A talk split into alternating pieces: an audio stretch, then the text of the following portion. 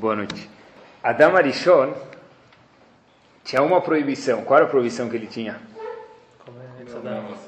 Comer. É tudo menos maçã, já falei. Comer o Etzadat. O que, que tinha de tão bom nesse Etzadat? Que, que ele, por que ele ia querer comer? Tinha nada. Ter conhecimento, saber o que, que é bom. Então, a- o, pró- o próprio nome diz, Etz Hadat, o fruto da sabedoria. A gente vai ver um Midrash, se Deus quiser um pouquinho mais para frente, que fala que o Etz Hadat não tinha Dat. Não era o Etz, o próprio Etz Hadat não tinha uma vitamina, um nutriente que trazia Dat, que trazia sabedoria.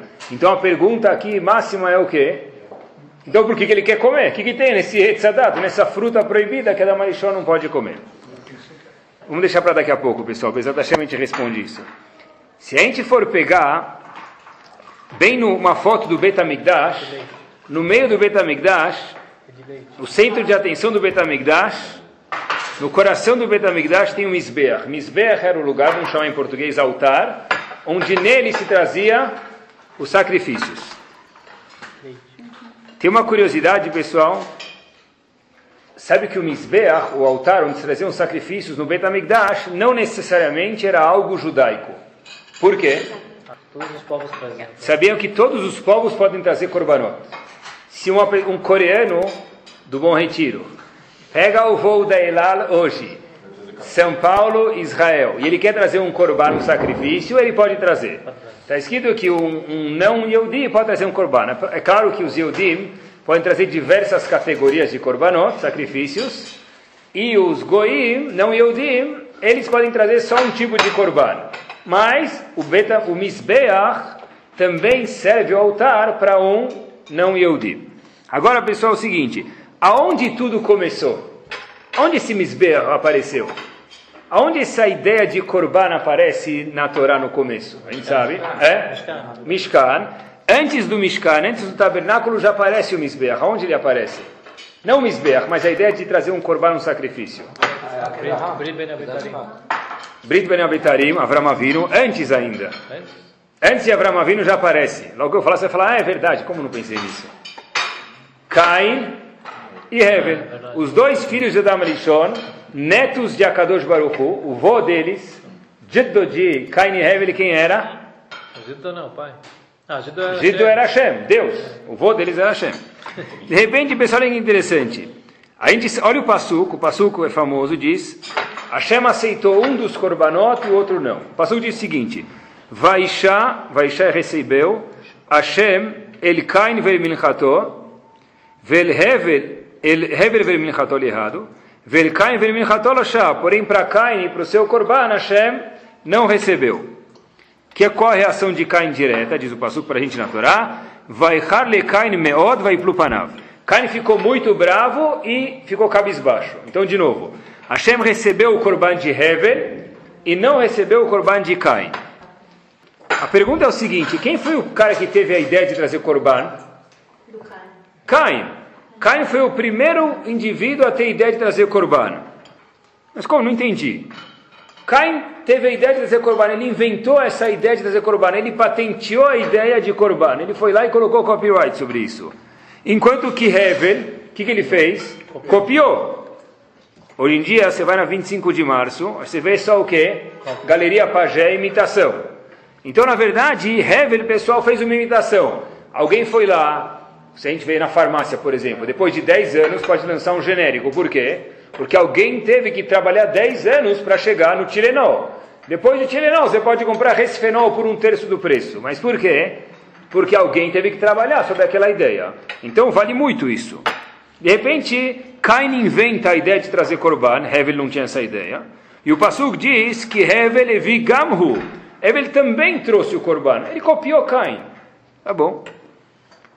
Aí, de repente, Cain trouxe o que para Hashem? O Cain não foi aceito, Hevel foi aceito mais uma vez.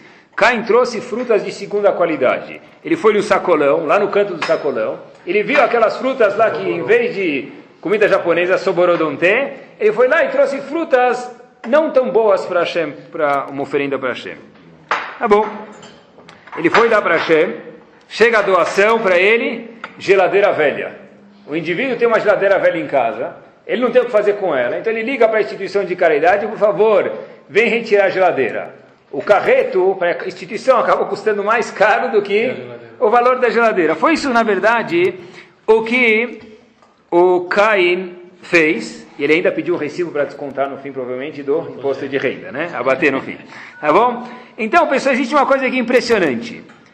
Porque, na verdade, o fato que Hevel, ele inventou essa ideia, ele que teve essa vontade de dar um corban para Hashem, está certo que era de segunda qualidade, mas por que Hashem aceitou o corban de Hevel e não de Cain? Porque Hashem desconsiderou a originalidade de Cain. O Pasuk fala para a gente, Hevel evim bechorot sono. Hevel trouxe o Bechor, o primeiro animal do tzon dele, quer dizer, do tzon dele, o que ele mais gostava. Aquele animal que ele trabalhou, que era o mais precioso para ele, foi o que ele trouxe. Cain, que não foi aceito, trouxe o quê? Miperi que quer dizer Peri Hadamah? Um fruto da terra. Quer dizer, o que tinha na terra. Hevel, que foi aceito, trouxe o chance, o melhor, o que estava na vitrine, o que estava no shopping, o que estava mais caro. Cain trouxe o que? Miperi Hadamah, o que tinha na terra. Hevel trouxe-me Bechorot Tzon. Bechorot Tzon é um pedaço do Tzon dele. Tzon dele é rebanho dele. Quer dizer, dele, uma coisa que era importante para ele. E Hevel, e enquanto que isso, isso foi Hevel, enquanto que Cain trouxe o que tinha na cozinha. Ele pegou lá o que tinha na cozinha, fez uma sacolinha e levou no Misbeach. O Rebbe de Slonim fala para a gente o seguinte, que a Torá ensina para a gente, o nível dele, Netivot Shalom, uma coisa muito interessantíssima.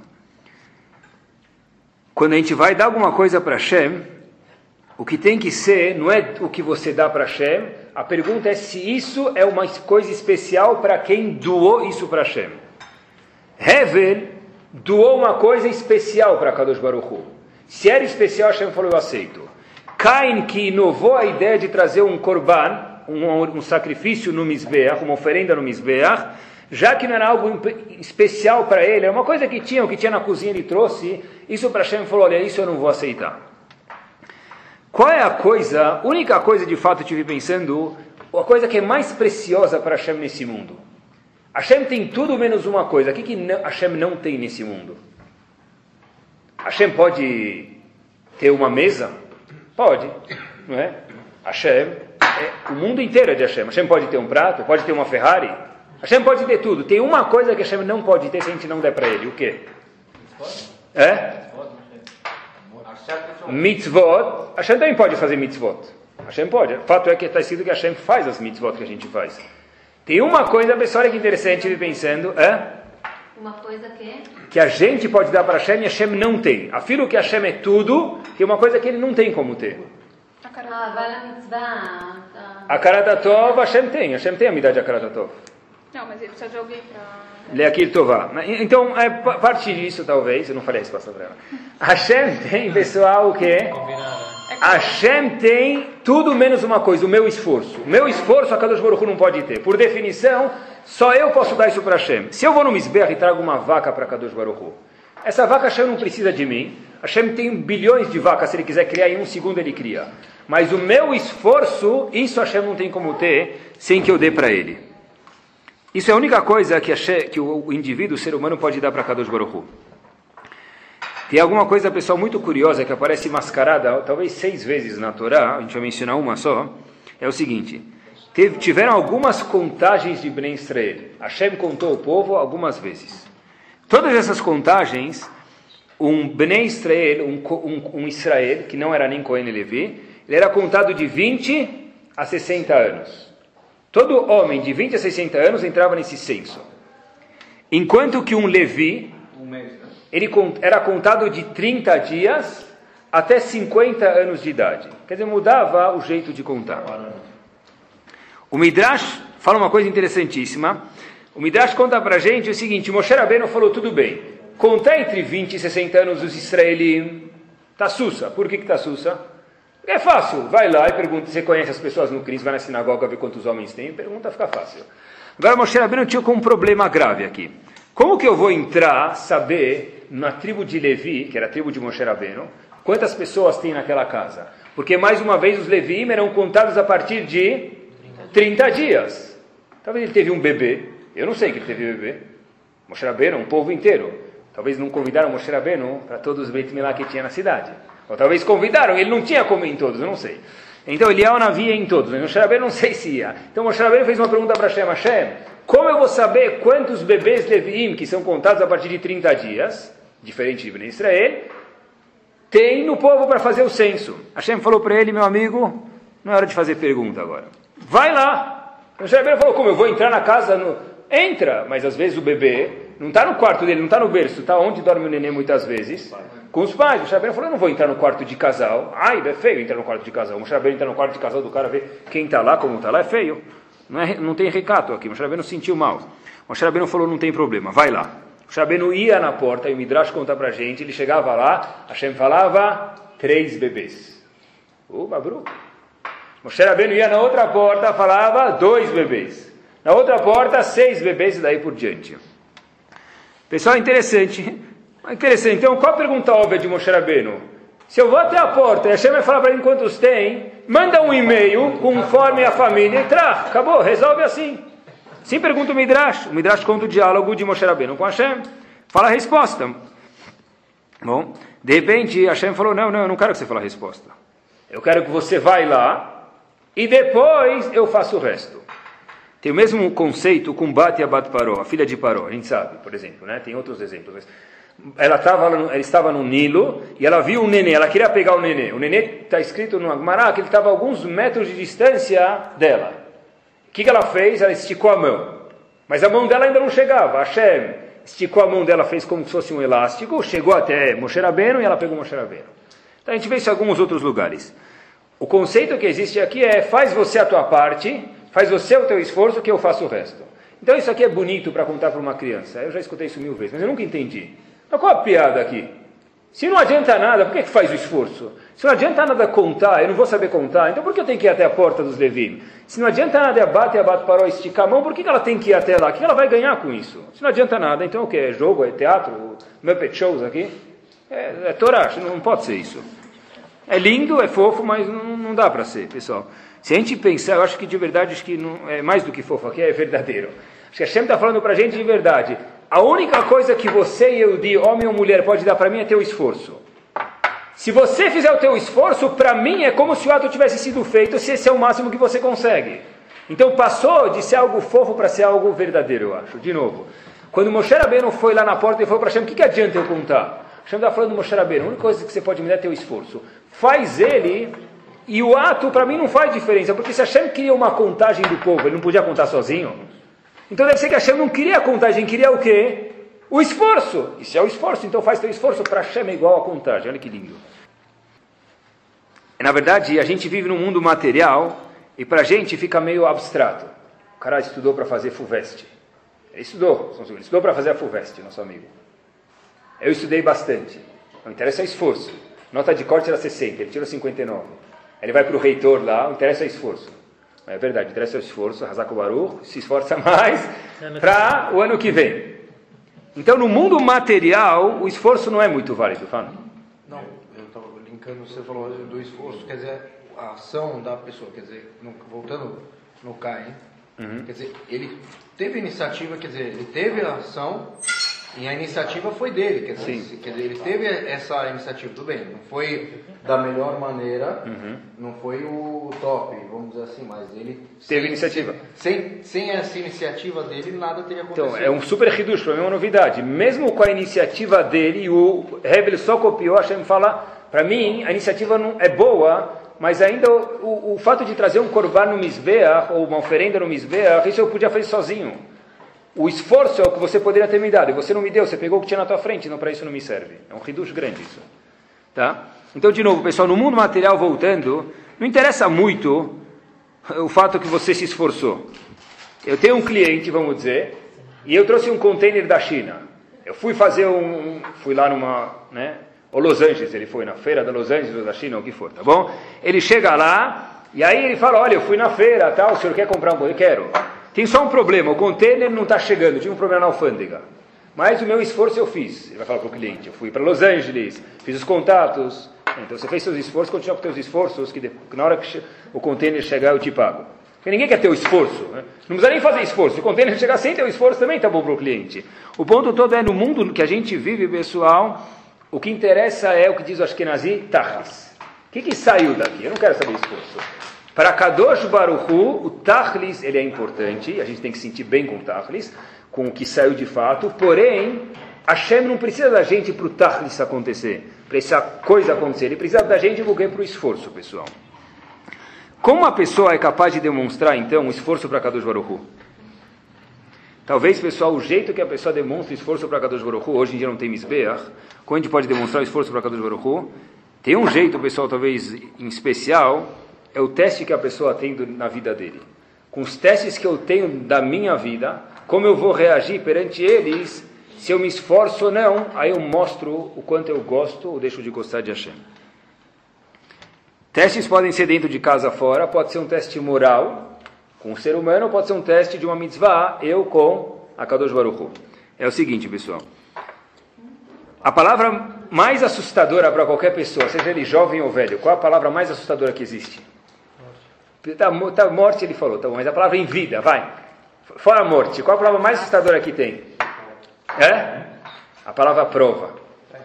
Você quer assustar uma pessoa? Fala, você responde uma pergunta para mim? Ele responde até. Fala, mas é meu amigo, você tem 10 segundos para responder essa pergunta. O indivíduo já vai dar três passos para trás, procurar a primeira saída mais rápida para ir embora. Por quê? Porque ninguém quer ter um teste. Eu não me incomodo de responder mil, trinta, mil perguntas suas. Exemplo, se você me colocar um teste, eu já passei na escola, está aqui meu diploma na parede, a coordenadora já me deu, testes agora, só no Lamabá. Agora já chega, raja de testes, né?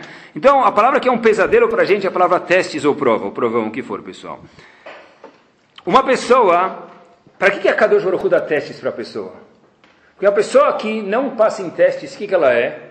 É um monte de potencial sem externalizar ou realizar eles. O que, que vale um carro de Fórmula 1 no box? Quanto vale ele, parado no box? Se eu não sei quanto ele corre, se eu não sei quanto ele aguenta numa prova, se eu não sei quanto tempo o pneu dele dura até que eu entre no box, eu não sei quanto vale esse carro. O carro, na verdade, é um carro de Fórmula 1 valioso conforme o que? A performance dele na pista. A Shem fala para a gente, pessoal, a mesma coisa. Se você quer saber quanto você vale de verdade, vê a sua reação numa hora de esforço, numa hora de teste. O livro mais tradicional do mundo, pessoal, fora Leavdil, o Tanakh, que vende muito, é o livro que mais vende. Mas um livro depois dele, qual o livro que vende demais? Autoajuda. Tá bom. É, isso, autoajuda é um título, mas é não é um livro. É uma categoria. Tem um livro, vocês lembram? Guinness. Livro dos recordes. Pessoal, o que quer dizer recordes? O cara é capaz de fazer tudo para aparecer numa daquelas 435 páginas daquele livro. E cada ano sai um novo, então eu preciso me manter atualizado. atualizado não é? Se eu quiser. O importante é aparecer naquele livro. Agora, olha que interessante, pessoal. Até onde vai isso? Eu vi, olha que interessante, eu estou procurando um pouquinho, vai. Os, olha, olha esse recorde, eu já vi alguns, mas esse aqui chama a atenção demais. O cinema com os maiores te, é, telespectadores, fala? Tá. O cinema, o, espectadores talvez, né? O cinema com os maiores espectadores que existe, onde fica? Tailândia. É um cinema para elefantes. O cara fez um cinema para elefantes. Eu não sei se tem pipoca lá, o amendoim para vender, tá? Mas um cinema para elefantes, para que o cara fez para poder aparecer no Guinness. Eu não sei, é? não sei que tipo de filme passa lá. Mas, é comédia, se a censura é livre ou não é. Qual é o maior? Outro, outro apareceu lá, de novo, e tudo faz para aparecer, olha que interessante. A maior distância que ele voou com balões de hélio de um lugar para o outro. Até que já aconteceu, né? Furou e caiu e nunca mais encontram ele. Agora, para nossa curiosidade, existe também um Guinness judaico. Já ouviram falar disso? Então, eu procurei. Existe um Guinness judaico, pessoal. Deixa eu falar para vocês alguns recordes. A maior mezuzá que existe no mundo, 94 centímetros. Eu não sei o tamanho da porta do cara para colocar uma mezuzá dessa. O, qual foi, olha que interessante pessoal, a aliá mais cara? Em Kiev, na Rússia, eu também pensei que era lá, mas não é. Em Kiev, na Rússia, 3 milhões de dólares. Eu estou procurando o nome desse cara para convidar ele para vir passar Shabbat na Yeshiva. Num daqueles programas. É esse mesmo. É, não, eu não sei, eu não sei. Tá bom? Olha mais uma, pessoal. A maior halá para as mulheres. A maior halá tem uma padaria muito famosa em Israel chamada Angels. A halá 461 quilos, tá bom? 630 ovos, parece um omelete, alguma coisa assim, né? Mais um, mais dois, só mais dois, vai pessoal. O maior talit do mundo Aqui, ó, tá na tem 12, esse mesmo. O maior talit do mundo está aí na foto, 12 metros de comprimento, é claro, foi pedido por americanos, Nova York. Hassidim, por que eles usam isso, pessoal? Porque os Ashkenazim, é chamado, um, chamado kol, um aliá, aliá de Simchat Torah, eles colocam todas as crianças embaixo de um talit. Os Hassidim tinham muitos filhos, queriam colocar todo mundo dentro, fizeram um talit de 12 metros de tamanho, pessoal, tá bom? E o maior, é a maior sinagoga, curiosidade de vocês, podem visitar, sinagoga de Belz, em Israel. Eu fui lá visitar com os alunos ano passado, depois que a gente saiu da Polônia. Como que, como que é uma sinagoga gigante, linda. Quando, como sabem quando chegou a hora de responder amém? Tem aquele gongo lá, quando chega o indivíduo bate, e aí sabem que chegou na hora da Hazara, eles vão avisando. 3 mil, eh, 5 mil homens e 3 mil mulheres, tá bom? Pessoal, isso. Bom, aqui são alguns recordes. Voltamos ao nosso shiro, pessoal.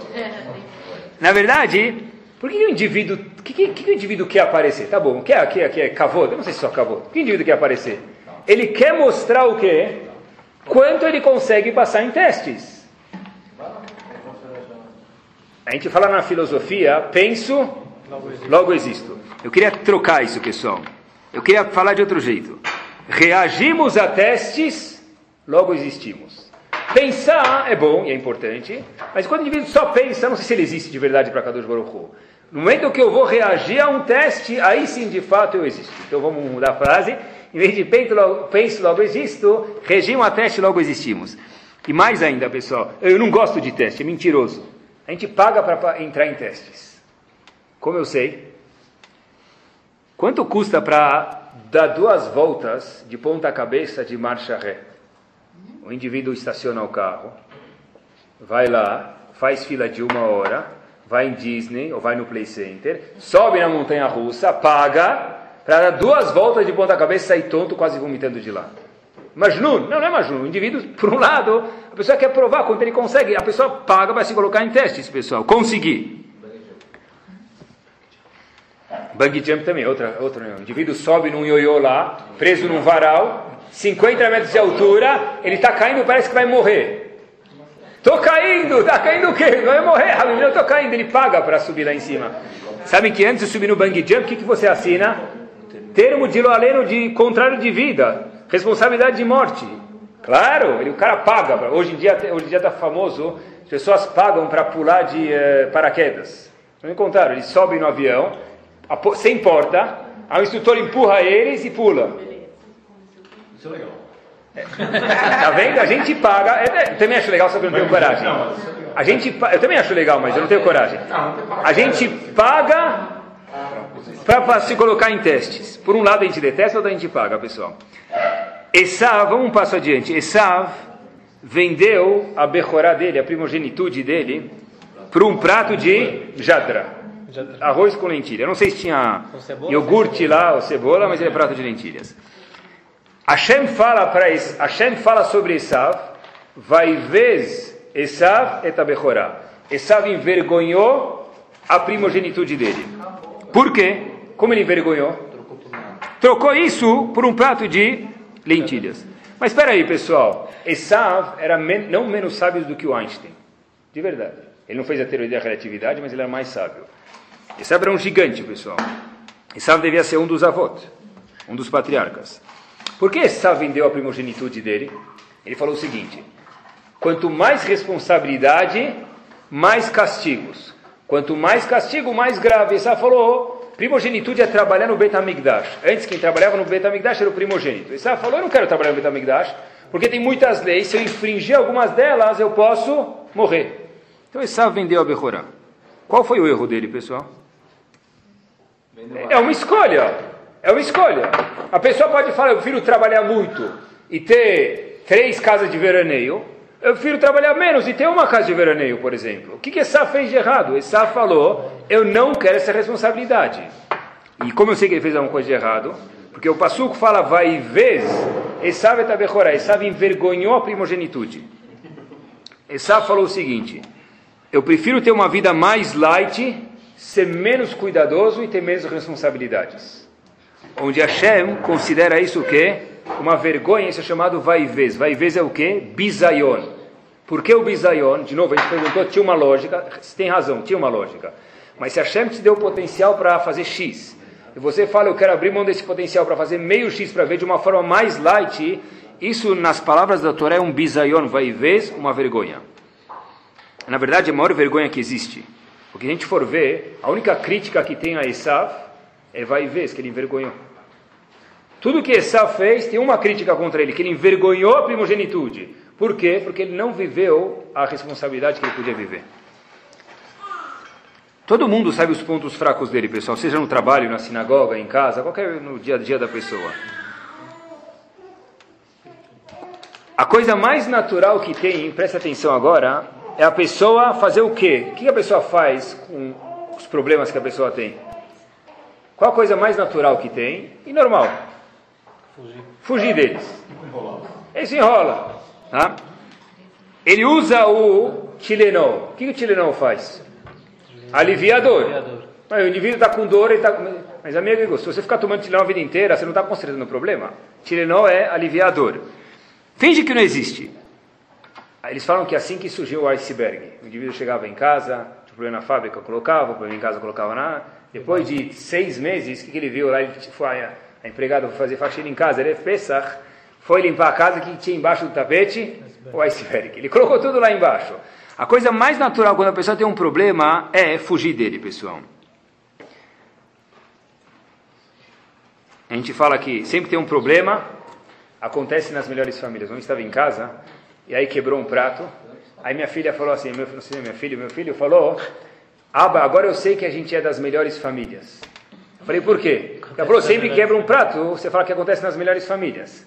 Agora quebra um prato, tá bom? Mas a gente sempre tenta... Hoje não pode contar com história de X. É, não, hoje não. Pessoal, é engraçado, mas todo mundo tem cas, nervosismo. Quem fala que não tem é mentiroso, é Pinóquio, não existe não tem. Então a pessoa tem. Uns têm mais, outros menos. Tem pessoas que têm pão duros, outras pessoas são mais mão aberta. Cada pessoa tem um teste, ninguém tem o mesmo teste do que o outro. A pessoa prefere escutar um shiur de uma coisa que ele já é bom e não precisa melhorar, ou de algo que ele precisa melhorar. Que ele é bom, não é? O indivíduo vai lá e fala, olha, eu escutei um shiur sobre tzedakah. Ele é a pessoa que mais dá tzedakah. Rabino, foi excelente o seu shiur. O cara sai lá batendo asinhas, ele pode sair voando, não vai pegar trânsito, ele vai de batendo asinhas, por exemplo, ou qualquer outra medida. Agora vamos dizer que essa pessoa, ele não cumprimenta ninguém, é uma pessoa mal educada. E falam sobre cumprimentar as pessoas, mesmo de um jeito gentil e gostoso, a pessoa vai sair, colocar a cabeça para baixo, vai ficar brava. Mas por quê? Porque a pessoa atende, o natural é que a pessoa se reclui dos problemas e não quer se esforçar para melhorar, isso é normal. Todo mundo tem defeito, pessoal. É claro que a gente tem, Baruch Hashem, mais qualidades boas, mas todo mundo tem defeitos. O certo é colocar o carro na prova e não deixar ele no box.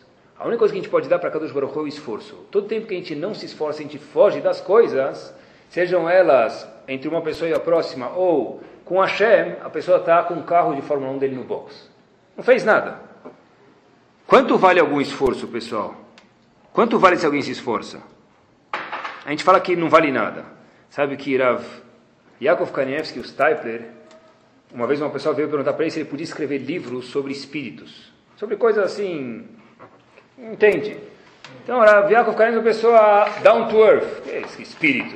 Tem tanta coisa, as pessoas hoje querem saber o que acontece daqui 120 anos. Ele não sabe nem o que acontece, nem a do nem como coloca as filhinhas direito. Ele quer saber o que vai acontecer daqui 300 anos quando o Mashiach chegar.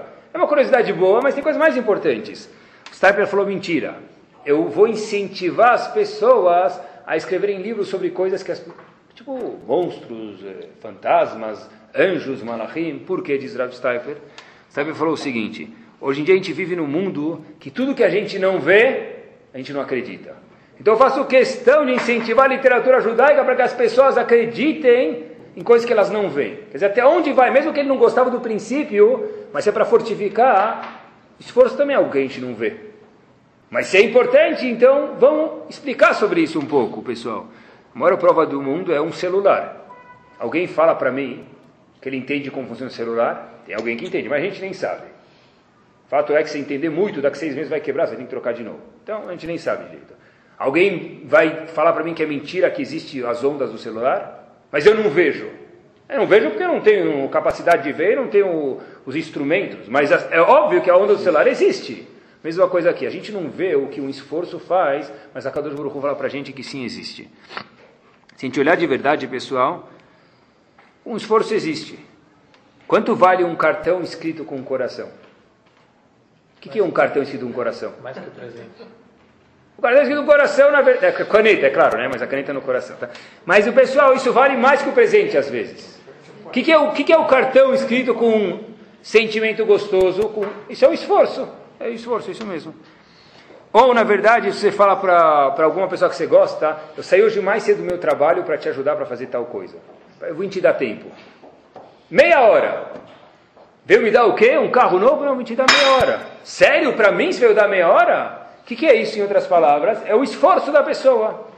Eu não tô te dando, mas você não está me dando nada, mas está mais gostoso de quando você me dá. Por quê? Porque de verdade as pessoas sim sabem apreciar um esforço, pessoal. Quanto vale quando pega o filho, a gente já falou isso outras vezes, fala, hoje eu vou dar uma volta só com você. Não vou te comprar nada. Ele vai apreciar isso mais do que um, presente, mais do que um presente da, da loja ou do shopping. Se for um menino de um ano de idade, ele vai querer o, o carrinho controle remoto dele. Mas é uma pessoa um pouco mais velha, vai falar, puxa, mesmo você não me deu nada, você me deu mais do que nada. Me deu tudo, você deu mais do que uma loja de presente, pessoal. É?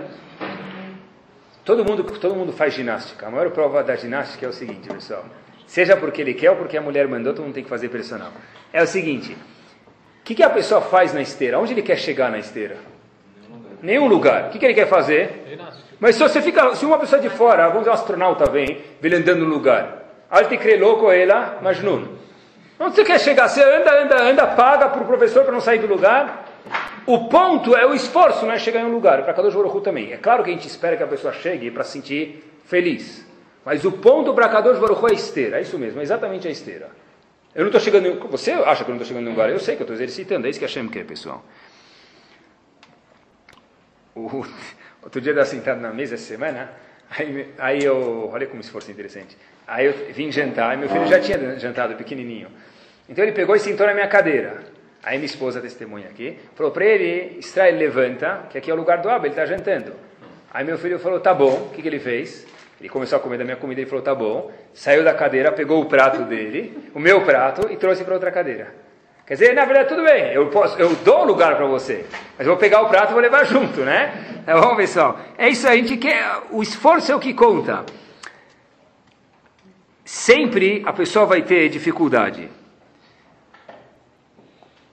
entre ignorar um problema e resolver ele, é o que eu penso. Imagina só, qual a diferença, o que, que uma vaca vira, pessoal? Um animal vaca, o que ela pode virar? Churrasco. Churrasco na saída do estádio do Baquembu. Um corban no Misbeach. Ou um pergaminho para o Sefer Torah. Quem escolhe o que fazer com a vaca? O homem. Se ele pegar e dar um, afogar ela, cortar em pedaços, e colocar lá para vender na saída do jogo, pronto, resolveu. Se ele pegar, fazer shkita, trabalhar, salgar a carne, ou ele quiser fazer o pergaminho de Sefer Torah, vai ter que trabalhar o pergaminho. É mais difícil, mas você escolhe o que você quer fazer com a vaca. A gente escolhe o que a gente quer fazer com um teste, com um desafio, com um problema com a nossa vida, pessoal. Exatamente a mesma coisa. A Gemara conta que havia um Rav, olha que reação saudável. A Gemara conta que havia um Rav chamado Ravuna, ele tinha muito vinho em casa. Tinha uma adega muito grande, antes era famoso, gente, não sei mesmo quem gosta de vinho, não sei se tem adega, mas antes, antes eles tinham. A Gemara conta em Brachot que Ravuna tinha muito vinho em casa, e de repente todo esse vinho vino, vi, azedou e virou vinagre. Qual foi a reação dele logo? O que a gente ia fazer? Chama o gerente, né? Chama o gerente para ver por que virou vinagre. Ravuna não fez isso. Ravuna foi perguntar para os Chachamim por que virou vinagre. Os Chachamim falaram para ele, olha, o fato é que você tem um aris, aris não é noivo, na Egunachão da Gumará, em árabe é noivo, mas aris que quer dizer, é um cara que trabalha com você, ele ganha comissão, você está enrolando para pagar a comissão dele. No momento que você começar a pagar a comissão dele, Ravuna falou, tá bom, ele foi lá. Ravuna logo foi pagar a comissão, deixou tudo em dia, né, os impostos, né, INSS e tudo, e de repente tem duas leituras, duas versões da Gumará, ou que o vinho, o vinagre de volta virou vinho, ou que manteve esse vinagre, só que o valor do vinagre subiu e ficou como vinho. Tanto faz um quanto o outro, ele recuperou a perda dele. O que, que Ravuna fez, pessoal? Ele falou, olha, tem um problema, como eu vou resolver? Em vez de brigar com os outros, eu vou resolver o problema. Eu sei que tem alguma coisa errada dentro de mim, eu preciso melhorar. Essa é a reação saudável. Quando tem um problema, o que eu posso fazer? Ou falar, quem fez isso? Por que virou vinagre? Ou pegar no espelho e perguntar, por que, que virou vinagre? O que, que Hashem quer de mim? Que, que Hashem quer de mim? Se virou vinagre é porque tem alguma coisa de errado. Pode ser que tenha alguma coisa técnica que a gente pode melhorar, mas tem alguma coisa espiritual também que Hashem espera da gente, pessoal. Se alguém pergunta para o outro, por que você está nervoso? O que ele responde? Não estou nervoso. Razito se tivesse nervoso. Né? Fala para ele, por que você está agitado? Agitado? Desde quando estou agitado? Você nem escuta a frase que ele está falando.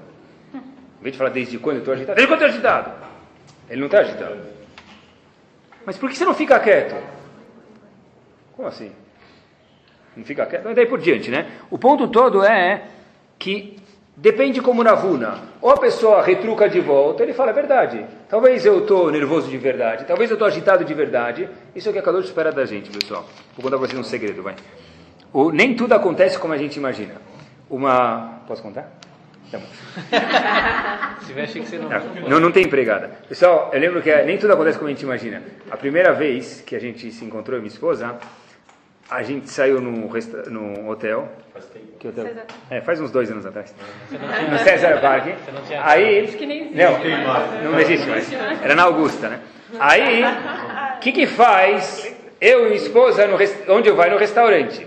Então chegamos, depois vocês confirmam se era verdade. Chega no restaurante, tomar chazinho. Como vai tomar chazinho? Vai, vai ficar lá uma hora gastando três reais? Ai. Então foi o que aqui, o Rahambashi aqui, falou, vamos resolver o problema. Ele trouxe amendoim, não sei o que lá. Eu falei, o cara, cada 12 minutos vinha o garçom, você quer mais alguma coisa? Mais uma? Então traz mais uma água, deu du- três reais. Ele quer ganhar. Eu falei, sabe o que? Traz uma cerveja importada aí. Né? Traz a cerveja importada, porque ele custa caro, ele vai parar de me encher, acabou, vai deixar eu ficar sentado uma hora para. Né?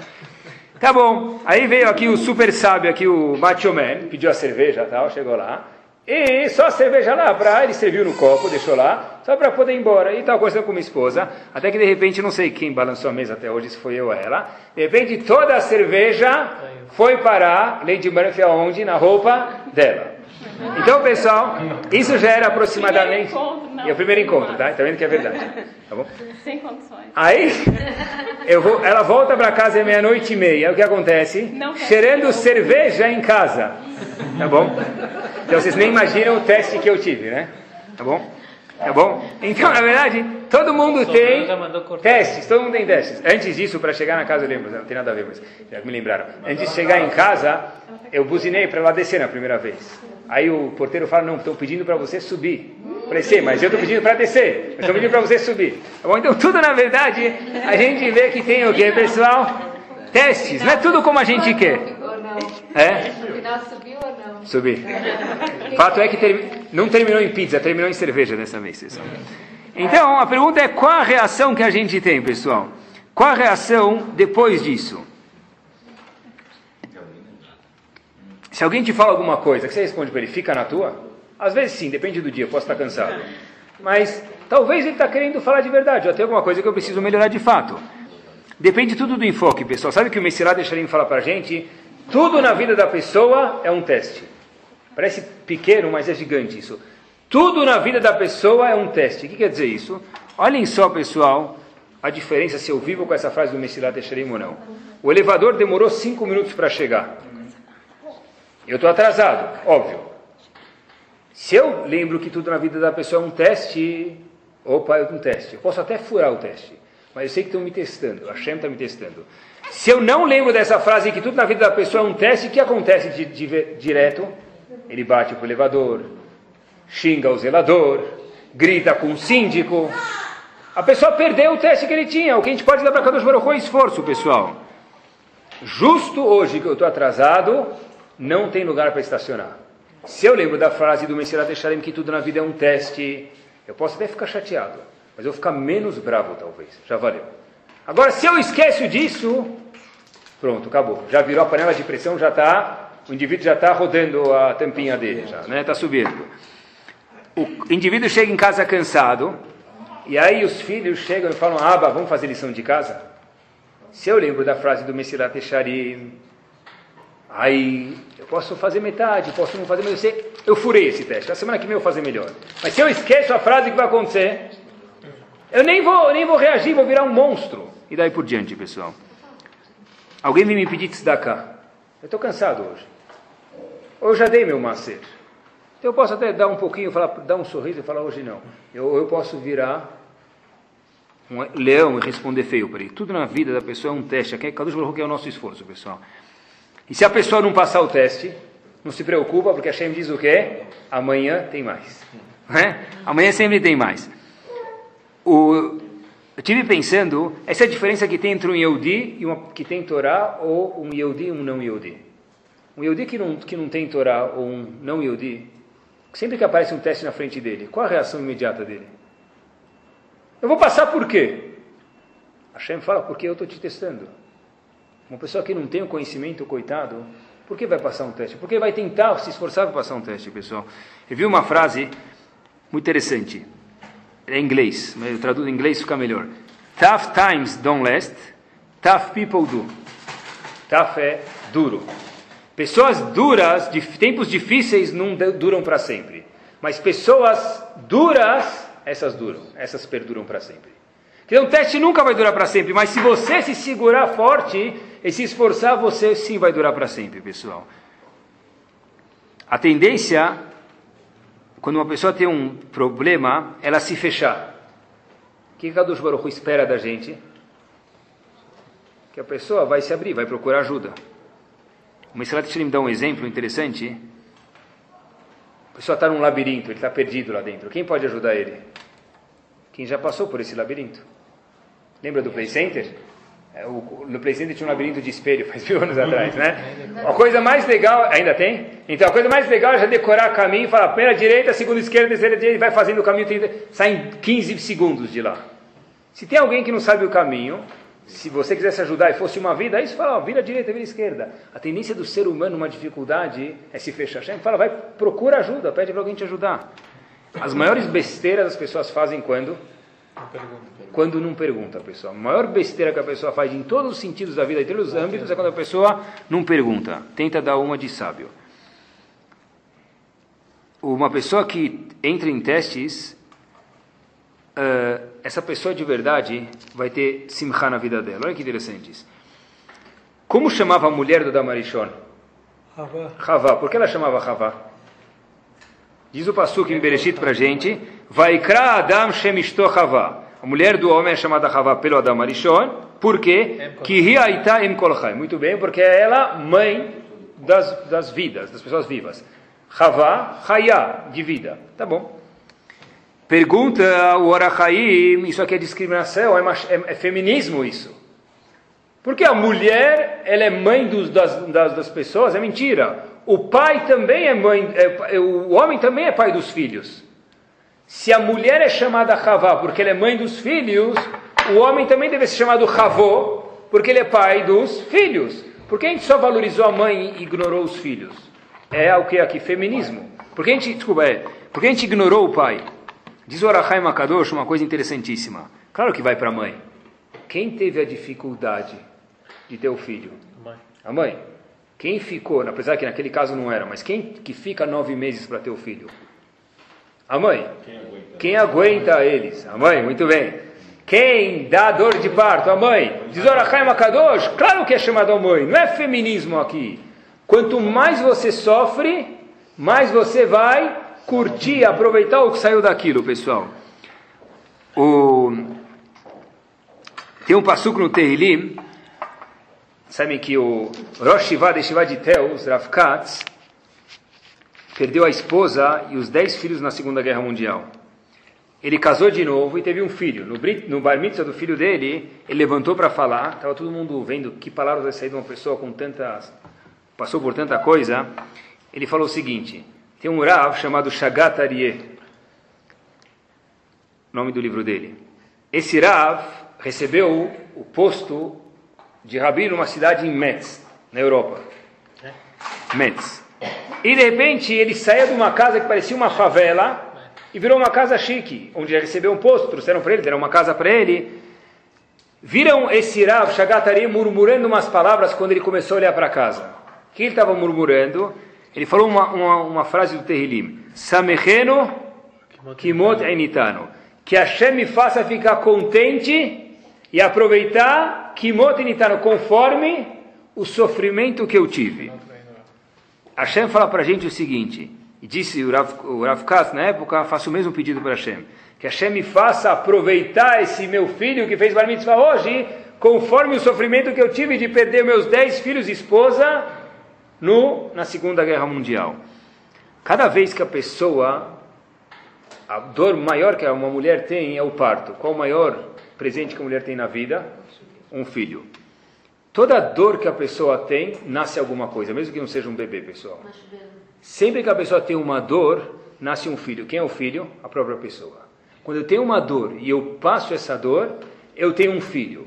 Não necessariamente são os filhos, mas são os testes que a gente tem. O filho é a própria pessoa. Eu agora cresci, eu agora mudei. É? Masber é depressão, não é? Ah. ah, quando ela vai dar luz, onde ela senta na cama é chamado masber. Por quê? Não entendi. Masber é quando... É ah, porque ela sente essa dificuldade? De uma dificuldade sai uma ah, coisa De uma dificuldade sai uma coisa interessante. Está escrito na Torá que uma mulher, a Lahá está escrito que a mulher, quando senta no masber, tem algumas condições na Lahá de Nidá. Mas que masber é quando a mulher vai dar luz, chamado de masber. Por quê? Essa dificuldade. Porque dessa dificuldade sai um bebê.